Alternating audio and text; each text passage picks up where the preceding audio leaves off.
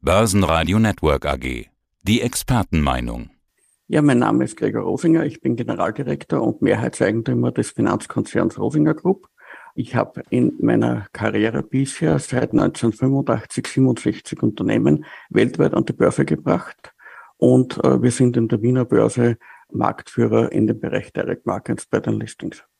Herr Rosinger, ich habe heute Morgen von meiner lokalen VR-Bank, also in Deutschland ist das die Volks- und Raiffeisenbank-Gruppe, eine Newsletter bekommen mit dem Hinweis, Hallo lieber Kunde, der Sparbrief ist wieder da. Dann dachte ich mir, oh, wie lange ist das her, dass ich einen Sparbrief hatte? Ich bin jetzt Mitte 50, das war irgendwie in meiner Jugendzeit. Sparbrief, ähm, wie lange ist das bei Ihnen her? Ja, ich bin auch Mitte 50, also ich glaube, wir sind derselbe Jahrgang, wenn ich das richtig weiß, dann ist es so, dass das bei mir auch irgendwo in der Jugendzeit war, dass das angeboten wurde, wobei ich dazu sagen muss, ich habe nie in solche seltsame Produkte investiert. Für mich war immer rein Equity das Investment. Alles andere war maximal zum Geldparken kurzfristig. Der Sparbrief. Hm. Wird das vielleicht trotzdem eine Konkurrenz sein zu Aktien, besonders bei den Instis? Der Sparbrief vielleicht weniger, aber vielleicht Anleihen, äh, wenn die Zinsen einmal entsprechend hoch gestiegen sind, dann kann ich mir durchaus vorstellen, dass ein stärkerer Ran in Richtung Anleihen äh, kommen wird, wenn hier Renditen sind, die vier, fünf, sechs, sieben Prozent bei besten Bonitäten im Euro-Bereich anbieten. Ja, und da sind wir schon bei den Sorgenthemen der Börse. Wie heißen sie? Inflation, Energiepreise, Zinsen, Lieferkettenprobleme, Krieg, Rezession. Die Börse im Risk-Off-Modus. Ist die Börse wirklich im Risk-Off-Modus? Nicht wirklich. Das Thema ist, dass alle diese Themen, die Sie angesprochen haben, in der einen oder anderen Form nicht so geballt gleichzeitig aber immer wieder da waren. Denken wir zurück an die 70er Jahre, das haben wir selber erlebt, da hat die äh, Energiekrise gegeben, den Ölpreisschock und dergleichen. Das ist jetzt nichts Neues. Kriegerische Auseinandersetzungen hat es immer wieder gegeben, auch in Europa, wenn wir zum Beispiel daran denken an äh, Balkankrieg und dergleichen. Äh, das ist jetzt auch nicht so viel äh, eine andere Region als Ukraine und Russland. Also auch diese Auseinandersetzungen hat es gegeben und die Börse hat immer wieder überlebt und die Börse ist immer wieder kontinuierlich gestiegen, wenn man es langfristig betrachtet. Also das sind temporäre Themen, die natürlich einen temporären Einfluss haben, ja, die natürlich den einen oder anderen Investor, der äh, falsch aufgestellt ist, stark erwischen. Aber wenn man entsprechend richtig aufgestellt und sich auch geopolitisch richtig aufstellt, dann kann man, wie Sie am Rosinger Index sehen, äh, der am letzten Freitag wieder ein All-Time-High hatte und wir sind auch heuer schön im Gewinn, äh, auch in diesen Zeiten Geld verdienen und zwar mit einer Long-Strategie. Ich habe mir den Rosinger Index mal angeguckt. Da gehen wir gleich drauf ein. Ist denn jetzt der richtige Zeitpunkt, Aktien zu kaufen? Die Dividendenrenditen steigen ja quasi. Da muss man unterscheiden. Da muss sich das wirklich sehr, sehr selektiv anschauen. Das hängt immer wieder davon ab, von welchen Unternehmen das man spricht. Sie haben im Rosinger Index zum Beispiel gesehen, ich habe drinnen die ähm, Leonardo als Beispiel, ein italienischer Rüstungskonzern, der auch mit Hensoldt in Deutschland Tochtergesellschaften und dergleichen betreibt. Ich habe die Leonardo stärker aufgestockt, wie ich das Ergebnis der deutschen Bundestagswahl gesehen habe. Äh, jetzt werden Sie sagen, Rot, Grün, warum kauft er Rüstung? Genau deswegen habe ich Rüstung gekauft, weil ich der Meinung war, dass diese Regierung provozieren wird und es kriegerische Auseinandersetzungen in Europa geben wird. Ich muss dazu sagen, ich habe mich nicht bewusst provozieren, sondern einfach andere werden sich provoziert fühlen. Und ich habe einfach äh, mich äh, nicht erwartet, dass das die Ukraine ist, muss ich dazu sagen. Aber Sie können sich erinnern an diese Spannungen an der polnisch-weißrussischen Grenze vor einiger Zeit, wo es in Bezug auf die Flüchtlinge gegangen ist und dergleichen. Ich habe gedacht, dass es dort losgeht. Warum habe ich das gedacht? Geopolitisch ist es klar, wir haben hier natürlich die Europäische Union, die eine Werteordnung vertritt, die äh, von den meisten Bürgern der Europäischen Union mitgetragen wird. Aber wir haben natürlich ein geopolitisches Europa, wo Länder drinnen sind, die nicht der Europäischen Union angehören. Russland zum Beispiel, Ukraine und dergleichen. Das heißt, das ist noch einmal in etwa dieselbe Bevölkerung, die in der Europäischen Union ist. Und die tragen diese Werteordnung nicht mit. Und dann haben wir natürlich Eurasien. Europa und Asien ist ja ein Kontinent. Und wenn man diese asiatischen Länder wie China und dergleichen natürlich dazu gibt, dann ist es klar, dass man hier eine eindeutige Mehrheit in Richtung, ich nenne es jetzt einmal, ähm, nicht demokratischer oder nicht in unserem Sinne demokratisch gewählter Regierungen hat. Und dass die sich entsprechend provoziert fühlen werden und dass es dadurch ähm, zu Spannungen kommen wird, die auch durch Missverständnisse oder absichtlich zu Scharmützel und auch zu einem Krieg führen können, das war mir klar. Das war im Endeffekt ja auch, äh, wenn man sich erinnern kann, wie äh, Jugoslawien zerfallen ist, während äh, es ein Staat war, war das Ganze unter Titel ja mehr oder weniger eine, ich sage jetzt, äh, mehr oder weniger undemokratische äh, Herrschaft. Aber es war stabil. Und wie dann das Ganze zerfallen ist, hat es dann begonnen, dass äh, alte Konflikte, die Jahrhunderte alt sind, wieder auftreten. Und alle diese aus dem Hut des äh, Zauberers hervorgezogenen Konflikte, die Jahrhunderte alt sind, haben dann wieder zu brennen begonnen. Und wenn wir uns heute anschauen, Russland, Ukraine, dann hören wir Nova Russia, ein Wort, das einige Jahrhunderte alt ist, ein Staatsgebiet, das damals einige, vor einigen Jahrhunderten bestanden hat. Und auf das bezieht man sich. Also es gibt diese Analogie. Für mich war klar, dass das passieren wird. Ich dachte eben Polen, Weißrussland. Also ich bin falsch gelegen. Mit äh, Ukraine, Russland dachte ich nie, dass passieren wird. Und deswegen habe ich damals in Rüstungswerte investiert. Sehr, sehr spannende Gedankengänge.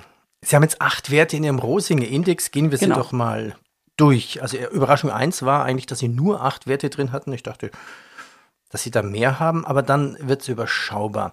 Was ich auch spannend fand, was ich lernen musste, ist IBRD. Das ist der International Bank of Restruction and Development, also die internationale genau. Bank für Wiederaufbau und Entwicklung. Richtig, das ist, äh, das ist im Prinzip die, also die, die World Bank Group. Ja, so, so locker, kurz gesagt, die Weltbank.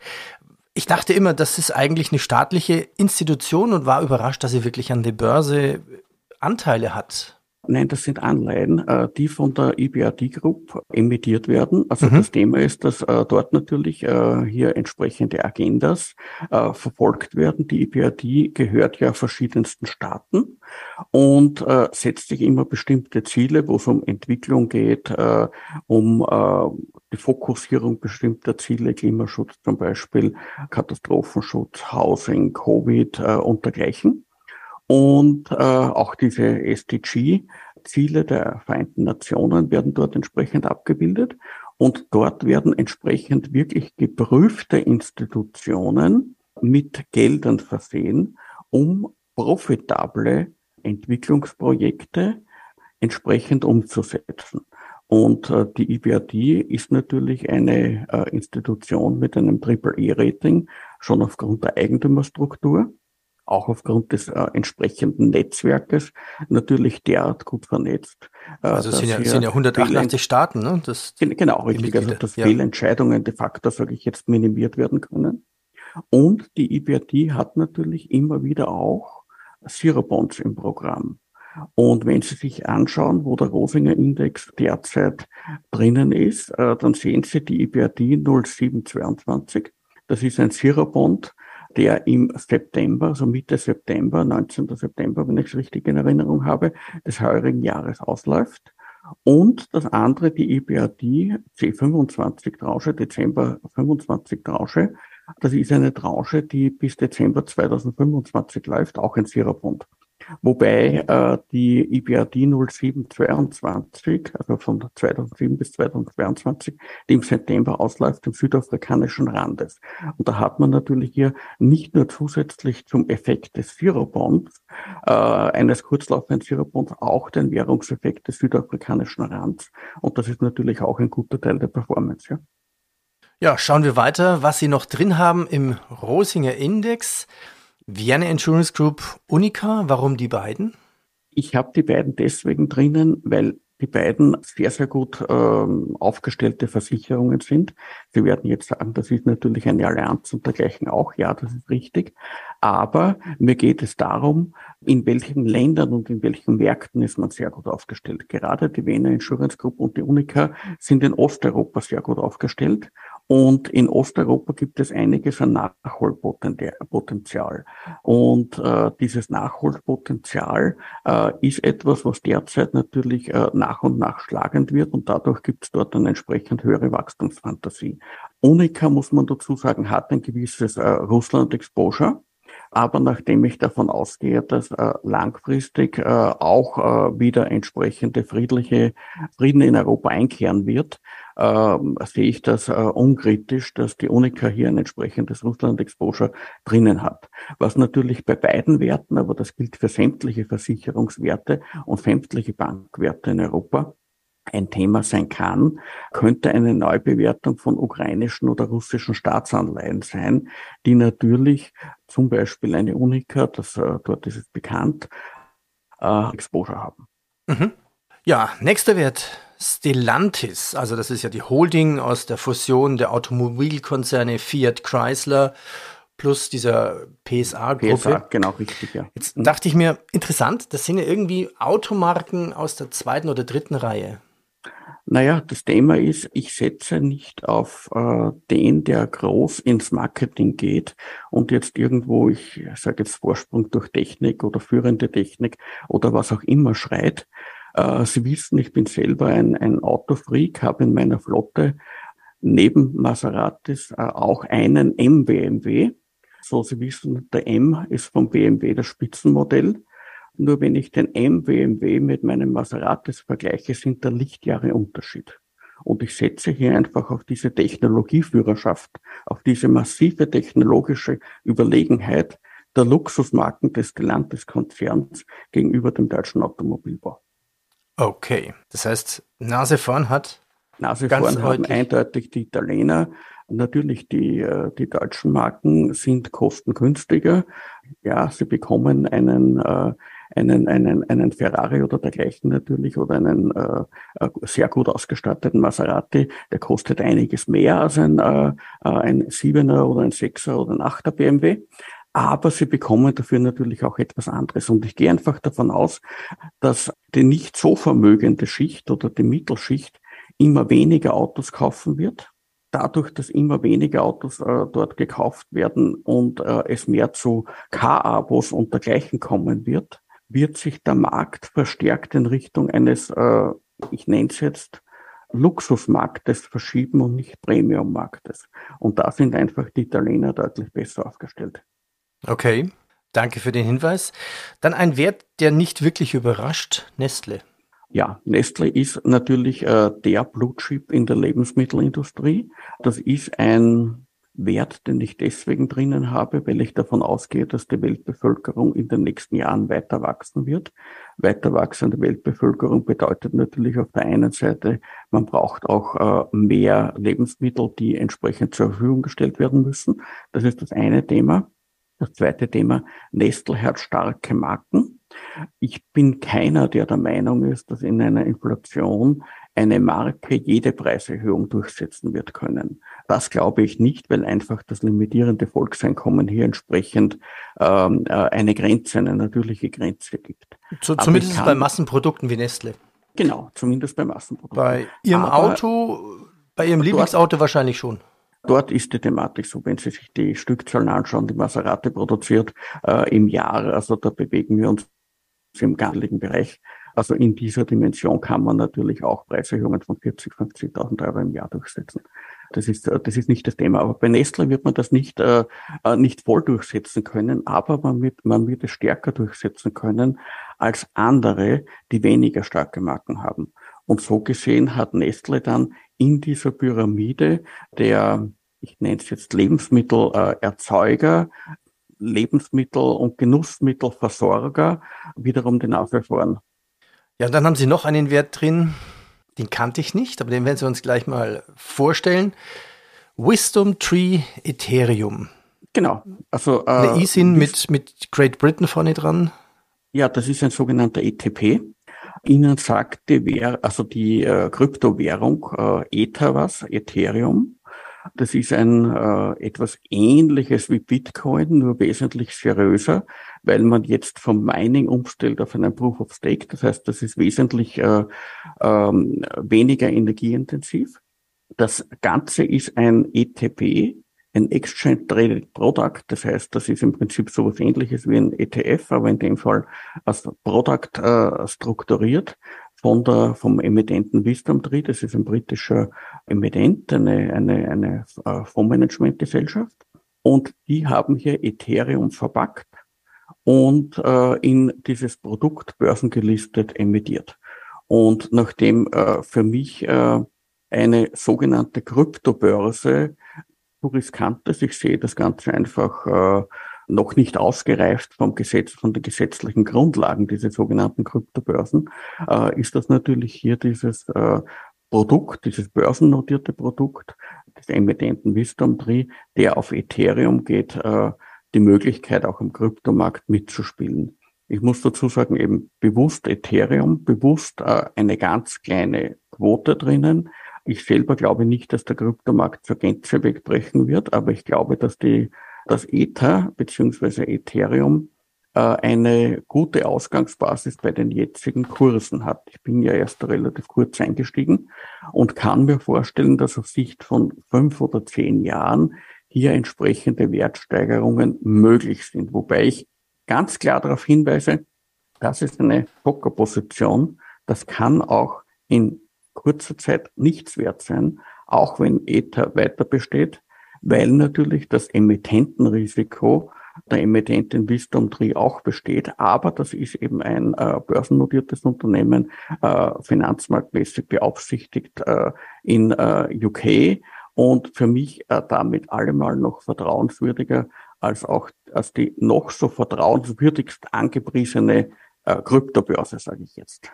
Ja, und Sie haben es ja eigentlich in der Wortwahl auch schon gebracht. Spielen damit, spielen, das sagten Sie vorhin. Also äh, Ganz klar, Poker. Wir haben, wir haben im, äh, im Roskix dort eine, äh, eine äh, Beteiligung oder einen Ansatz, der im 0,01 Prozentbereich liegt. Okay, damit kann man wirklich ein Risiko eingehen.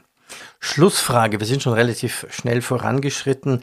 Von welchen Entwicklungen gehen Sie für die Börsen aus? ATX, DAX und natürlich US-Börsen. In den USA haben wir äh, momentan eine Rezession per Definition. Da gibt es unterschiedliche Ansätze, wie man das Ganze sieht. Ich kann mir vorstellen, dass in vielen äh, Unternehmen der USA die Gewinne jetzt langsam zu fallen beginnen, vor allem dort, wo man in den breiten Markt hineingegangen ist. Also ich bin nicht so bullisch, dass die Märkte querbeet als Märkte an sich in den nächsten Monaten stark steigen werden.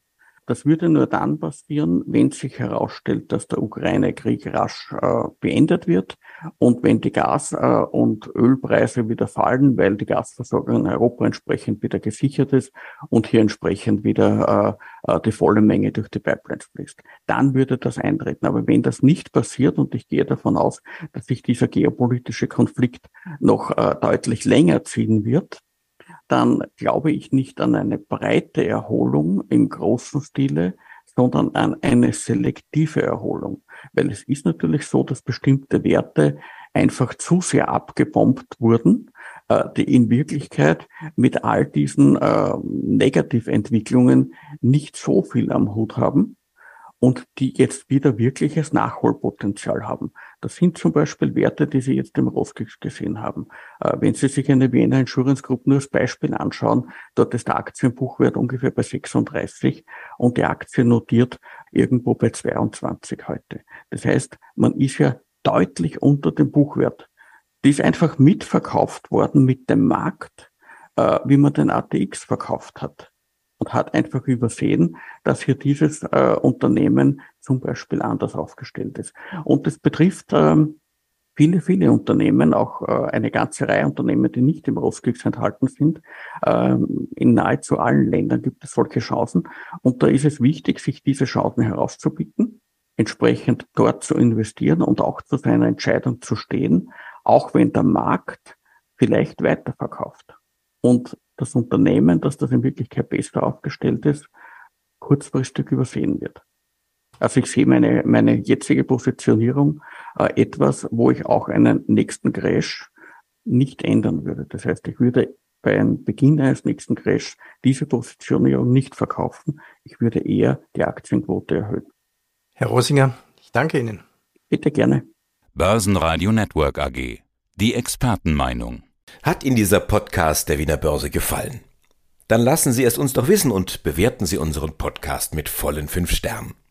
Vielen Dank und bis zum nächsten Podcast. Alles rund um Börse.